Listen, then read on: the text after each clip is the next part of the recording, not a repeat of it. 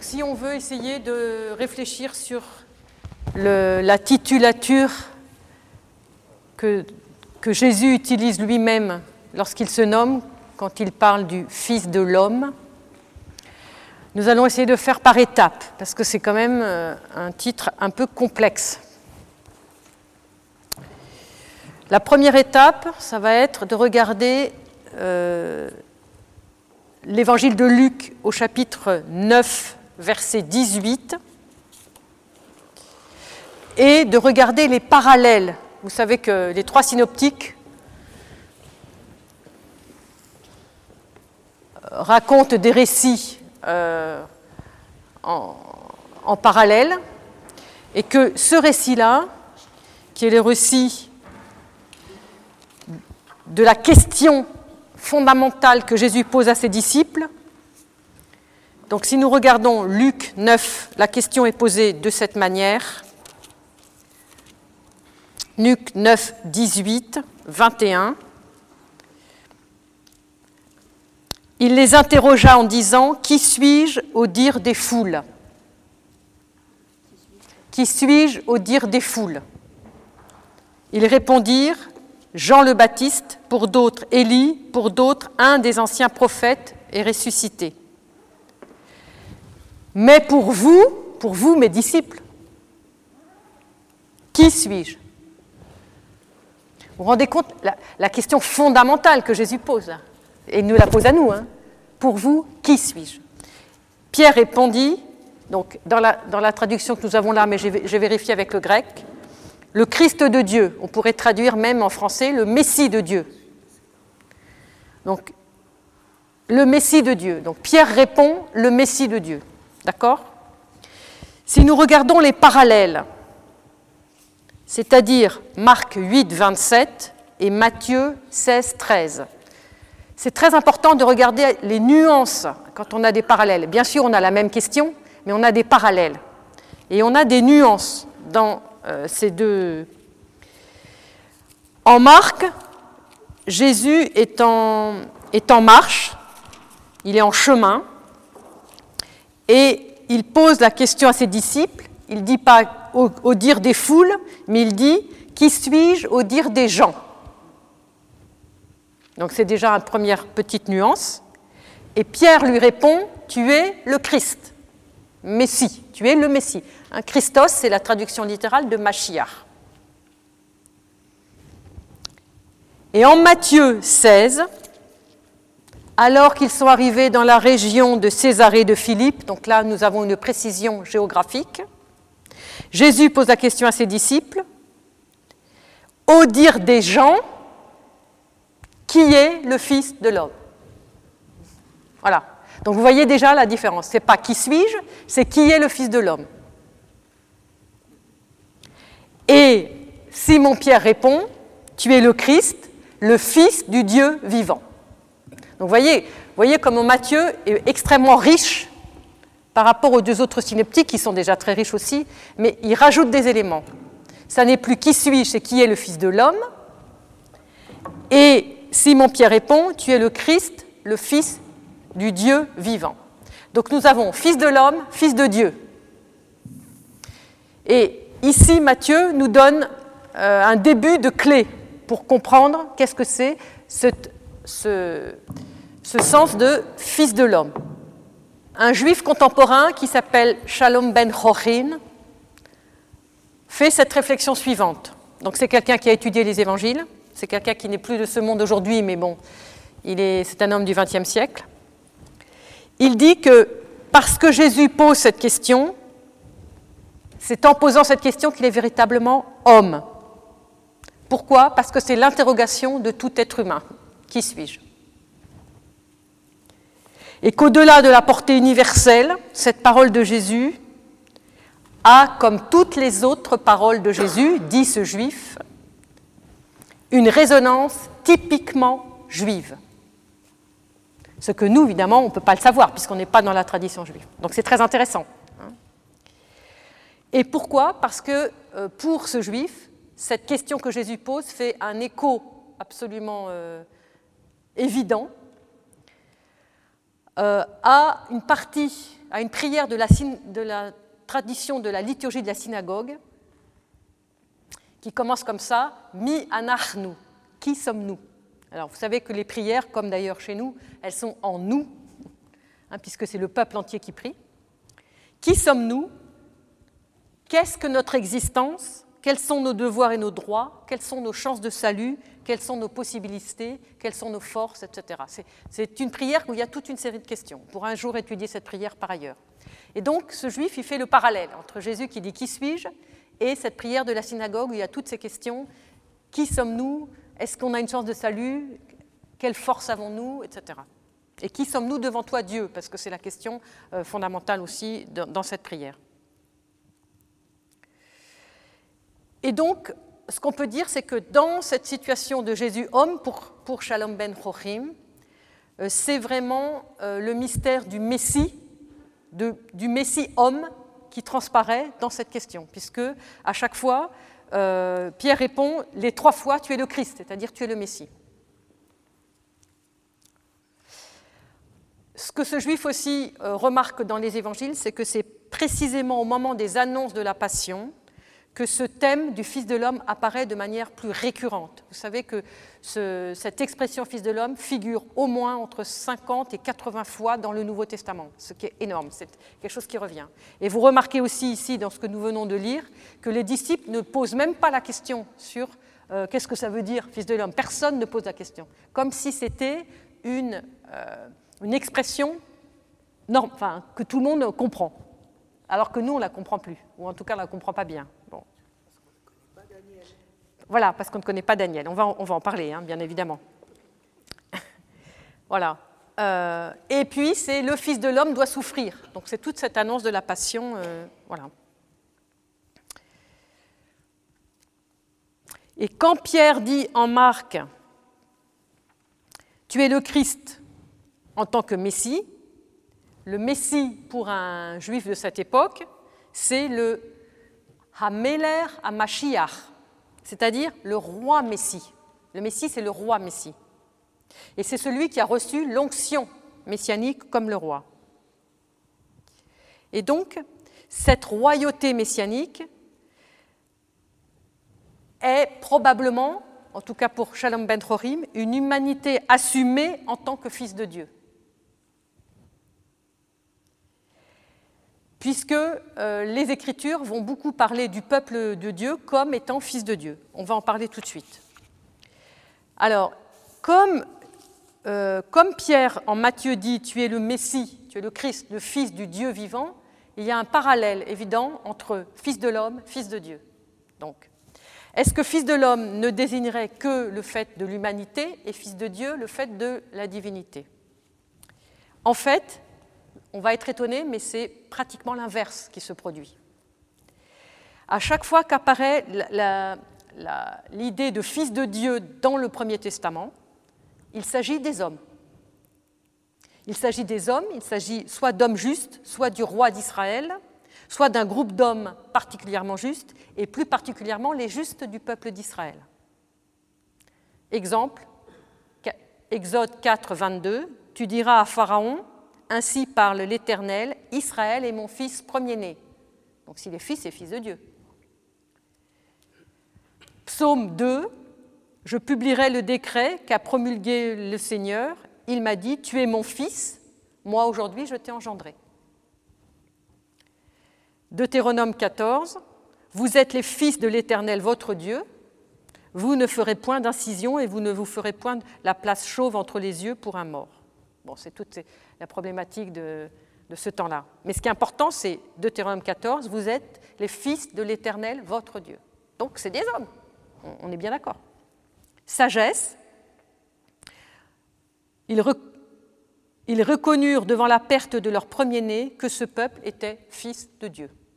Donc c'est le peuple tout entier qui est fils de Dieu. Oser, on les, on les nommera les fils du Dieu vivant. Sagesse encore, car si le juste est fils de Dieu. Ou bien, le voilà donc compté parmi le Fils de Dieu, et son sort est celui des saints.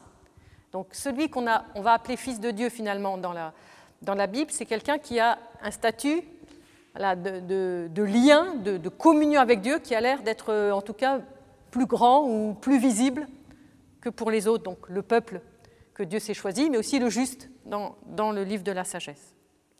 Donc cette formule fils de Dieu est une formule qui désignerait un homme ou un groupe d'hommes qui se sait fils de celui qu'il appelle Dieu, son Père. Alors maintenant, on revient à fils de l'homme, une fois qu'on a, on a posé ces deux choses. Donc est-ce que fils de l'homme, ce serait simplement un homme ou est-ce que ce serait autre chose?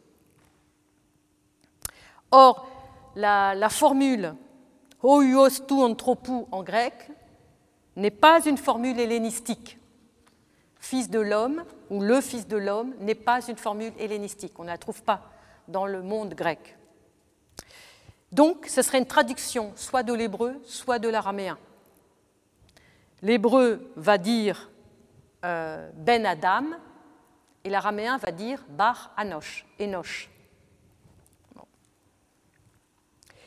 Et dans ces expressions Ben Adam ou Bar Enoch, euh, il y a l'idée que c'est un substitut pour dire je.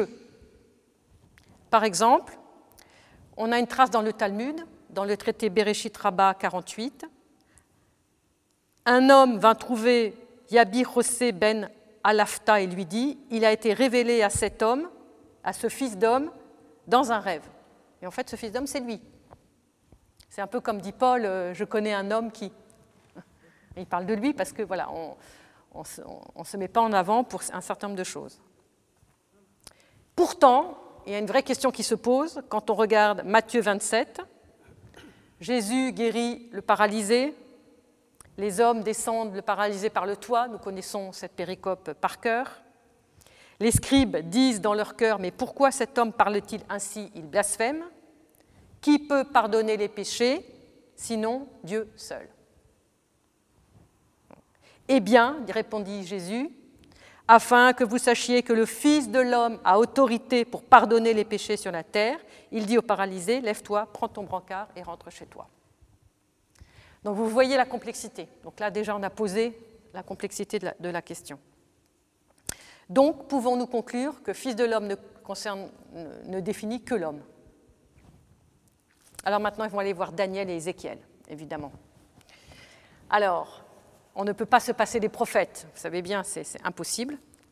Et c'est pour ça que l'Église est, absolument attachée au Premier Testament, dont elle ne se, séparera jamais, parce qu'on a toutes les clés là. Donc dans le livre de Daniel, je ne sais pas si vous le connaissez, euh, il y a la grande vision euh, du Fils de l'homme. Donc c'est euh, une, une, vision donc, du, prophète qui dit la chose suivante. Daniel 7 à partir du verset 13. Alors c'est une grande vision, je vais vous en donner qu'un bout parce que malheureusement on ne peut pas tout lire. Je contemplais dans les visions de la nuit, voici venant sur les nuées du ciel comme un fils d'homme. Il s'avança jusqu'à l'ancien, il fut conduit en sa présence. À lui fut conféré empire, honneur et royaume, et tous les peuples, nations et langues le servirent. Son empire est un empire éternel qui ne passera point et son royaume ne sera point détruit. Est-ce que cette formule convient euh, parfaitement pour un simple homme comme nous? Euh, Voilà. Donc on peut se poser la question. Surtout qu'il s'avance jusqu'à ancien, à lui fut conféré empire, honneur et royaume. Certains traduiront même par souveraineté, puissance absolue sur toute chose. Et tous les, tous les peuples et nations et langues le servirent et son empire est éternel. Donc c'est quand même un peu difficile, euh, en tout cas dans cette vision de Daniel, de considérer cette formule fils d'homme comme un simple homme. Mais en même temps, vous allez au, chapitre, au chapitre 8, donc juste après ce chapitre 7, verset 16.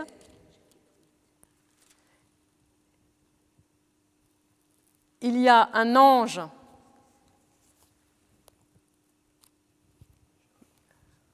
J'entendis une voix d'homme sur Ulaï criant Gabriel, donne-lui l'intelligence de cette vision. Donc Gabriel, hein, l'ange. Il s'avança vers le lieu où je me tenais, donc c'est le prophète qui parle, Et comme il s'approchait, il approchait, je fus saisi de terreur, je tombais face de contre terre, et il me dit, Fils d'homme, comprends, c'est le temps de la fin que révèle la vision. Fils d'homme. Donc, l'ange Gabriel dit au prophète, Fils d'homme. Donc, vous voyez, on comprend que c'est compliqué, enfin, que ce n'est pas, pas naturellement clair du premier coup d'œil. C'est pour ça que c'est intéressant de réfléchir. Et pour bien comprendre la Bible, il faut toujours mettre ce qu'on appelle l'intertextualité, remettre toutes les choses ensemble, parce qu'il faut avoir le, panorama complet pour arriver à dégager euh, quelque chose. Et, euh, et il me dit, fils d'homme, comprends, c'est le temps de la fin que révèle la vision. Donc il y a bien une connexion entre ce, terme, cette, cette titulature, fils d'homme, et le temps de la fin, l'eschatologie déjà là, alors qu'il s'adresse seulement à un homme qui est le prophète Daniel, et qui n'est qu'un homme, on est tous d'accord là-dessus. Ézéchiel, vous allez au chapitre 1, au chapitre 2 ou au chapitre 47, toutes les fois que vous avez fils d'homme dans Ézéchiel, absolument toutes les fois, ça s'adresse au prophète. Chapitre 1, verset 28, chapitre 2, verset 1, chapitre 47, verset 6.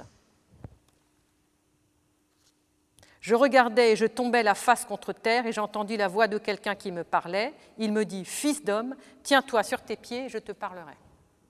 Et ici on a Ben Adam en hébreu. Ézéchiel 47, 6, As-tu vu, fils d'homme? Et il me ramena, il me ramena au bord du torrent. Donc là, c'est le prophète qui est fils d'homme. Donc, si on regarde, on fait un peu le bilan. Chez Daniel, on voit que le titre euh, de fils d'homme désigne à la fois un homme et parfois plus qu'un homme, un être céleste, un être divin. Euh, et chez Ézéchiel, nous n'avons que l'aspect de l'homme terrestre. Or, toute la problématique pour nous chrétien, c'est que dans le Nouveau Testament, n'apparaît jamais l'expression fils d'homme ou fils de l'homme, n'apparaît jamais ni chez Paul, ni dans aucune épître. Alors nous savons que les épîtres sont les, envie de dire, les explications des évangiles, et en tout cas, sont les, on a un matériel théologique qui, aurait pu nous expliquer, puisqu'on a toute la théologie, en tout cas chez Paul. Et donc, ce titre n'apparaît jamais, donc ça peut, être une question. Et en dehors des évangiles, ce titre n'apparaît que trois fois, une fois dans les actes des apôtres et deux fois dans l'Apocalypse, ce qui est très peu, alors qu'il y a entre 70 et 80 fois à peu près dans le Nouveau Testament, enfin dans les évangiles. Dans euh, les actes des apôtres, c'est au moment euh, du discours d'Étienne, le grand discours d'Étienne, il fixe son regard vers le ciel, il vit la gloire de Dieu et Jésus debout à la droite de Dieu. Et il dit, je vois les cieux ouverts et le Fils de l'homme debout à la droite de Dieu. Donc là, c'est assez clair. Étienne nous donne, euh, voilà, dans sa vision, alors qu'il est en train d'être lapidé, enfin il va bientôt être lapidé, il, voit déjà euh, ce fils, comme Daniel en fait, ce fils d'homme qui s'avance et qui est à la droite de Dieu. Dans le livre de l'Apocalypse, le voyant de l'Apocalypse dit Je me retournai pour regarder la voix qui me parlait, et m'étant retourné, je vis sept candélabres d'or, et au milieu des candélabres, comme un fils d'homme, revêtu d'une longue robe, serré à la taille par une ceinture en or. À sa vue, je tombais à ses pieds comme mort. Mais il posa sur moi sa main droite et me dit Ne crains pas, je suis le premier et le dernier. Donc là aussi, nous avons une indication grâce à l'Apocalypse. Et donc ça, c'était chapitre 1er. Et au chapitre 14, voici que m'apparut à mes yeux une nuée blanche, et sur la nuée était assis comme un fils d'homme, ayant sur la tête une couronne d'or et dans la main une faucille aiguisée. Donc euh, la nuée rappelle aussi euh, la nuée de Daniel, où, voilà, qui, l'être céleste qui descend. Et donc on a une deuxième indication qui fait écho euh, ici éventuellement à Daniel. dans les évangiles, ce titre n'est jamais prononcé par quelqu'un d'autre que par Jésus, sauf une fois. Mais on va le garder pour tout à l'heure. Personne ne pose aucune question sur, ce titre, ni les disciples, ni euh, tous ceux qui écoutent Jésus, donc les pharisiens, les scribes, euh, les pauvres gens. Personne ne pose aucune question en disant Mais qu'est-ce que c'est, fils de l'homme? Alors que les disciples, ils en posent des questions.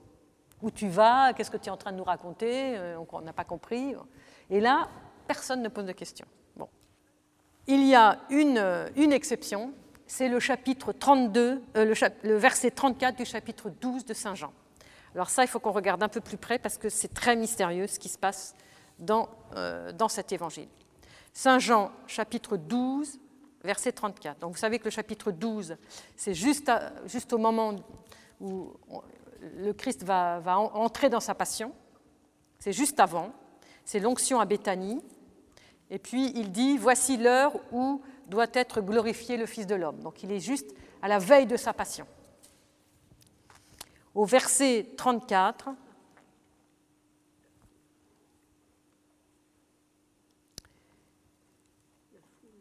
La foule lui répondit, Nous avons appris de la loi que le Christ demeure à jamais. Comment peux-tu dire, il faut que soit élevé le Fils de l'homme? Qui est ce Fils d'homme? Or, donc la foule répond ça. Or, juste avant, Jésus avait dit, et moi, une fois élevé de terre, j'attirerai tous les hommes à moi. Il n'a pas dit j'attirerai, euh, le Fils de l'homme attirera tous les hommes à lui. Donc Jésus dit j'attirerai tous les hommes à moi, et la foule répond comment peux-tu dire qu'il faut il soit élevé le Fils de l'homme Qui est le Fils de l'homme? Donc c'est très curieux. Donc les, exégètes contemporains disent est-ce que Jésus n'aurait pas dit, en fait, puisque la foule répond sur le modalité du Fils de l'homme, n'aurait pas dit une fois le Fils de l'homme est levé de terre. Il attirera tout à lui? Donc ça, c'est une question des exégètes contemporains euh, par rapport à la réponse de la foule.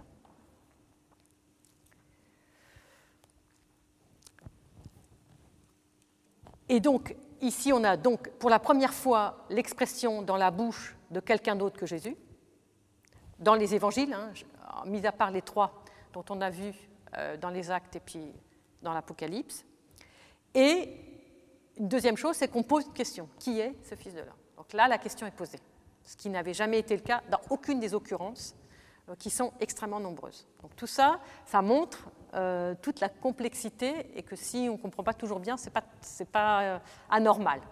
Un autre juif contemporain, alors lui plus contemporain parce qu'il est encore de ce monde aujourd'hui, a beaucoup travaillé sur la figure du Fils de l'homme euh, parce qu'il était extrêmement intrigué. Il a regardé les évangiles et il était très intrigué.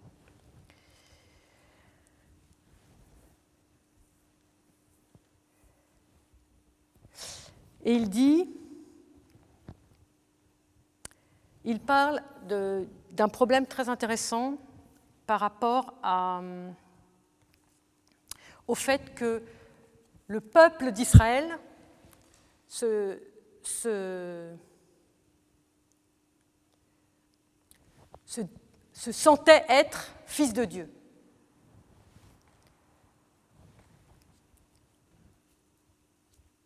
Et, que donc, et aussi que ce peuple pouvait se considérer comme fils de l'homme.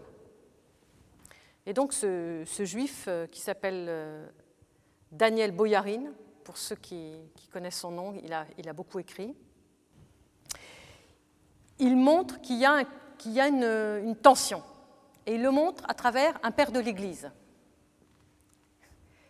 Et ce père de l'Église, c'est Aphraat, le sage persan, dont la langue, vous savez, la langue des, de de Aphraat et de plusieurs autres est le syriaque, qui est une langue qui est très proche de l'hébreu. Aphrat le persan dit la chose suivante. Daniel dit encore, les saints du Très-Haut recevront le royaume. Les saints du Très-Haut recevront le royaume. Que voulons-nous dire par là? Est-ce que les fils d'Israël auraient reçu le royaume du Très-Haut? Loin de là. Ou est-ce que le peuple serait allé sur les nuées du ciel? Tant s'en faut. Donc Afrat récuse. Qui le récuse, ça veut dire qu'il y avait bien une prétention en face. Refuse que, récuse que euh, ce peuple, même si ce sont les saints du Très-Haut, reçoivent le royaume, qu'ils le reçoivent du Très-Haut, qu'ils soient sur les nuées du ciel et qu'ils euh, se déplaceraient sur les nuées du ciel. Donc, ce qui veut dire que cette idée du Fils du Très-Haut, alors que ce soit Fils de l'homme, Fils de Dieu, Fils du Très-Haut, après, c'est des, nuances. Pour Aphraat, ça, pouvait, ça ne pouvait pas désigner le peuple tout entier. En tout cas, il n'est pas d'accord hein, avec, avec ce qu'il dit là. Or, à chaque fois dans la Bible, et on compte pas loin de 70 fois, qu'il est question de venir sur les nuées du ciel, il s'agit d'une théophanie.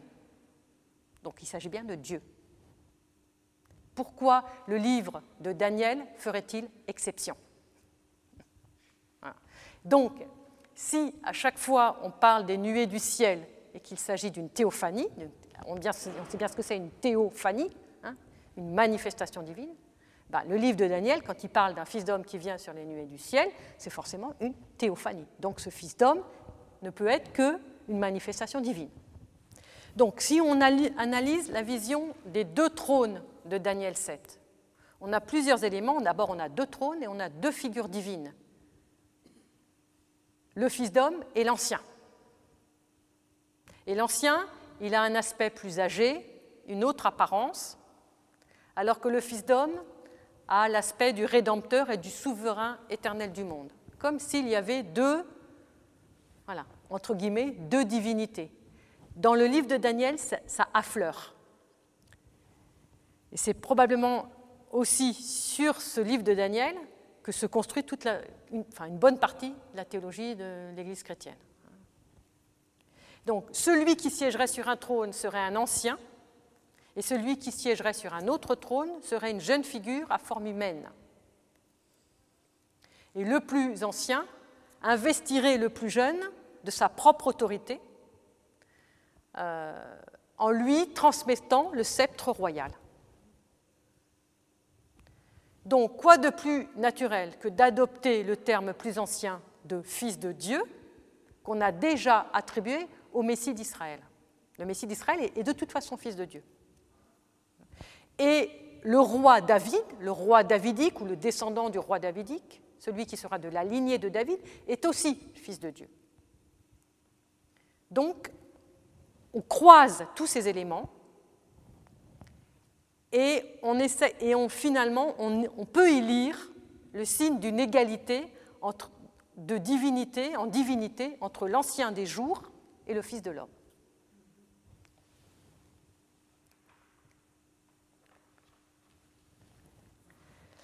Donc tout ça, c'est toujours Boyarine qui en parle hein, dans son livre qui s'appelle Le Christ juif. Il y a un autre euh, passage d'un texte qui s'appelle euh, Les similitudes d'Enoch. Donc Enoch est un texte qui n'est pas dans le canon de la Bible, mais qui est un intertestamentaire, une apocalypse intertestamentaire. Et, dans, certains passages, on y lit euh, les mêmes idées d'un fils d'homme venu sur les nuées du ciel, et les activités divines qui est de gouverner un royaume universel, de s'asseoir sur un trône céleste, de juger les êtres humains à la fin des temps ou de chevaucher les nuées du ciel. Moyen de transport typiquement euh, divin, chevaucher les nuées du ciel. Je ne sais pas si un homme a, déjà, jamais fait ce genre de choses.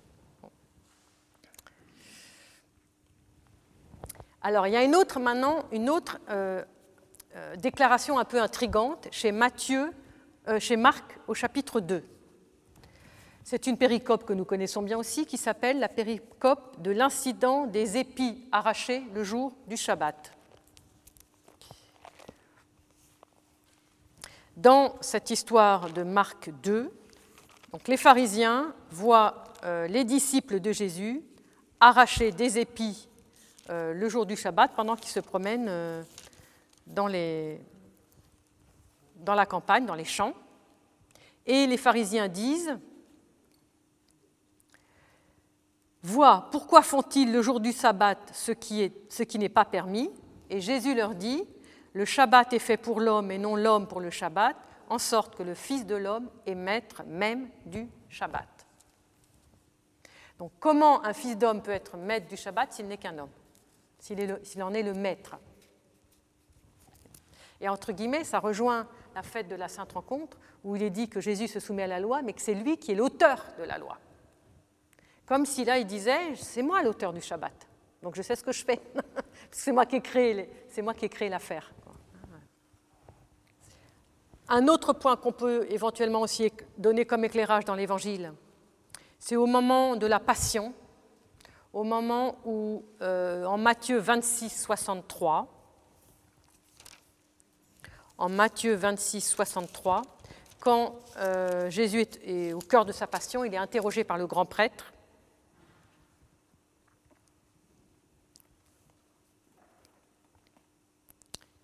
Se levant, le grand prêtre lui dit Tu ne réponds rien, qu'est-ce que ces gens attestent contre toi? Mais Jésus se taisait.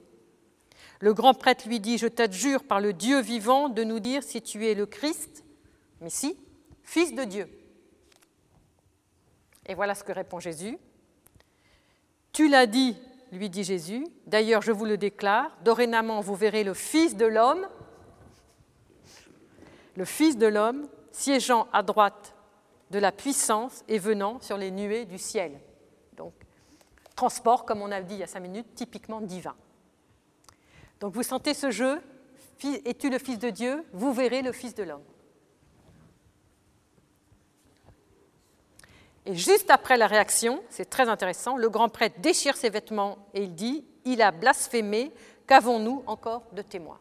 Donc là, le grand prêtre comprend que Jésus est en train de dire que c'est une théophanie, qu'il est une théophanie vivante.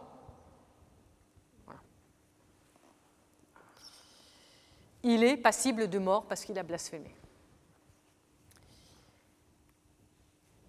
Euh, alors, avant de conclure, juste deux petites, euh, deux petites euh, euh, citations des pères. Donc, sur cette question, les pères ont chacun leur avis.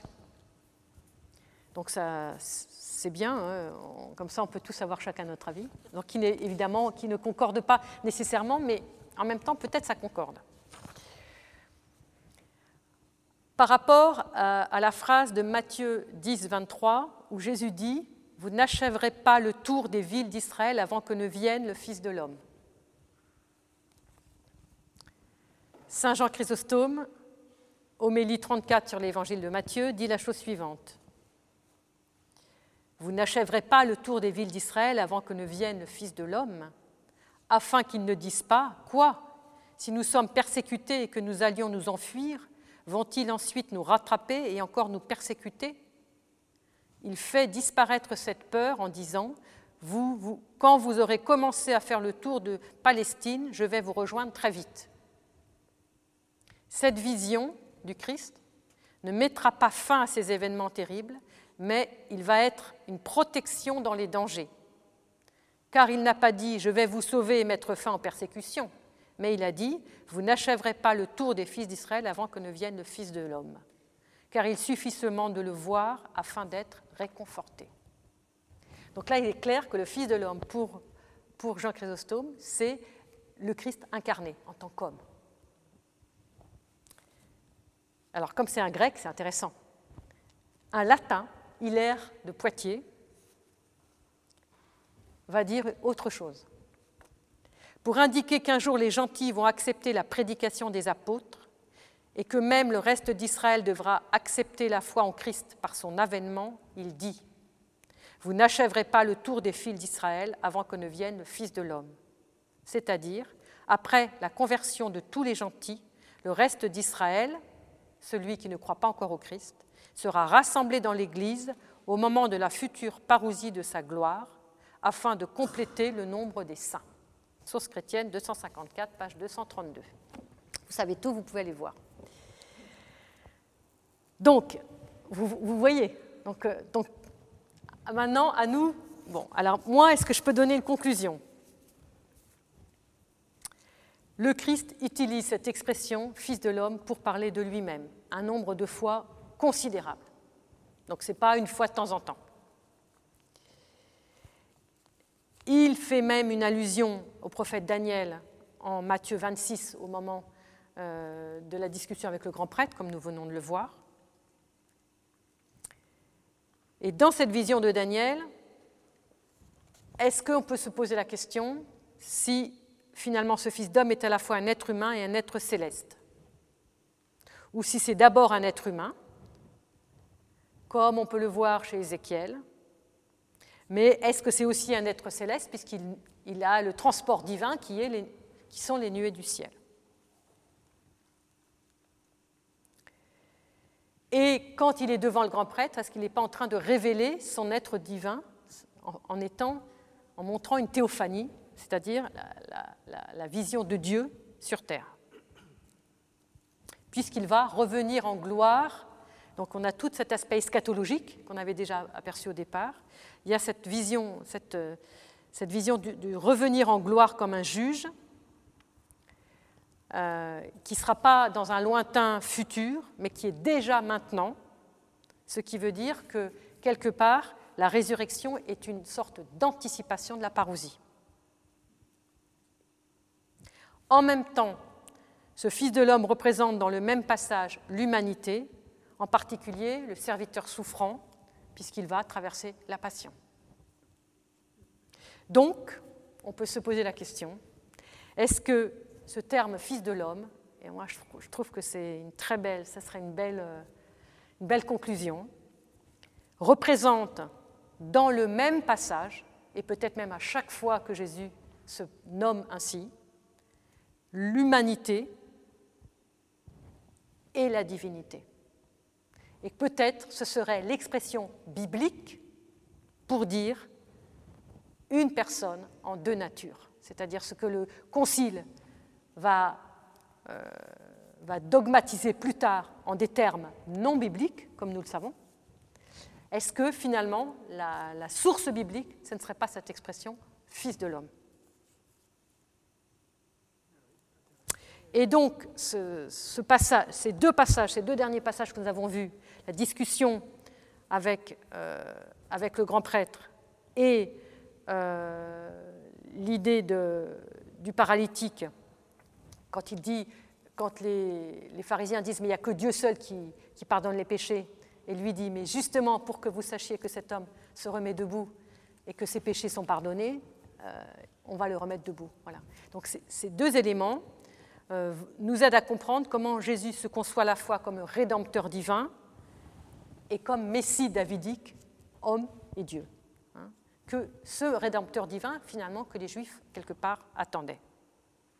Et cette dénomination Fils de l'homme sera très, très rapidement dans l'Église réinterprétée dans le sens d'une conception messianique dont la première trace est la parole d'Étienne, le premier diacre. J'ai vu le ciel ouvert et le Fils de l'homme debout à la droite de Dieu. Enfin, moi, ce qui me frappe, c'est ça, c'est que euh, c'est une divinité qui s'humanise. C'est-à-dire que le Christ n'est pas un homme qui devient Dieu, le Christ est Dieu qui se fait homme. Voilà, et c'est toute la différence. Et donc il vient d'abord sur les nuées du ciel et ensuite il s'incarne. Et on le sait très bien de par la théologie que le Christ, euh, euh, tout en s'incarnant, demeure auprès du Père. Et on le dit hein, au moment de la grande semaine, hein, il est à la fois dans le tombeau aux enfers et auprès du Père. Mais chez, chez, Daniel, moi je vois vraiment le Messie dans cet homme, dans, cet homme de, la vision de Daniel. Et, euh, je, pense, mais je me trompe peut-être, que les disciples, euh, pour eux, ça fait partie de leur, euh, de leur culture. c'est pour ça qu'ils ne réagissent pas moi je pense C'est que que. c'est normal. Oui, je pense que de toute façon, si on regarde Daniel ou, ou Ézéchiel, euh, l'expression fils de l'homme, c'est l'homme. C'est l'homme. Donc pour les disciples, quand Jésus dit le fils de l'homme, ben, c'est l'homme. Oui, mais ça. oui, Parce qu'il faut bien savoir que les disciples du temps de Jésus, ils n'ont pas encore pris la mesure de sa divinité. ça, c'est certain. Donc de toute façon, euh, ça peut être que l'homme. Donc il n'y a pas de question. C'est que, c'est que pour nous, ce, ce titre se charge ensuite, à cause de la révélation, à cause de la première expérience d'Étienne, à cause de l'Apocalypse et à cause de toute la tradition euh, des sept premiers conciles, ce, titre se recharge et se charge, et ça qui est très fort, à la fois parce que le Fils de l'homme, il n'est pas forcément Messie. Il se charge de l'aspect du roi davidique et de l'aspect de la messianité, et donc avec tout cet aspect eschatologique et, et de rédemption. Donc ce titre se chargeant de tout ça, bah forcément, euh, forcément, c'est plus le simple homme euh, du commun de la rue, quoi. Mais je pense que c'est vraiment, et c'est ça la force de la tradition, c'est que la tradition charge une expression avec toutes les alluvions qu'elle a, récoltées pendant tous ces siècles de, construction de, l'identité de l'Église et du dogme de l'Église. Mais je pense que pour les apôtres, et on aurait été avec eux, je pense qu'on aurait été pareil. Euh, Mais ce qui est intéressant, c'est que, que déjà Étienne, donc déjà Étienne, il est, il, est du temps des apôtres. hein. Déjà Étienne, il, a compris quelque chose parce qu'il voit. C'est comme si Étienne, il connaissait parfaitement ses Écritures, il connaît parfaitement Daniel, il connaît peut-être parfaitement l'Apocalypse qui pourtant n'a pas encore été écrite, mais dans, le sens de, voilà, de, cet ancien et de ce jeune, sur qui partagent le même trône, l'agneau. Vous savez, dans les derniers passages de l'Apocalypse, la- l'agneau et, le, et, Dieu partagent le même trône. Donc on voit bien qu'il y a une divinité commune. Euh, et donc comme si Daniel il avait déjà capté tout ça et qu'il y rajoute le messianisme et, l'aspect de l'eschatologie. C'est lui qui vient nous sauver, c'est lui le Messie. Et je le vois à la droite du Fils du trône de Dieu.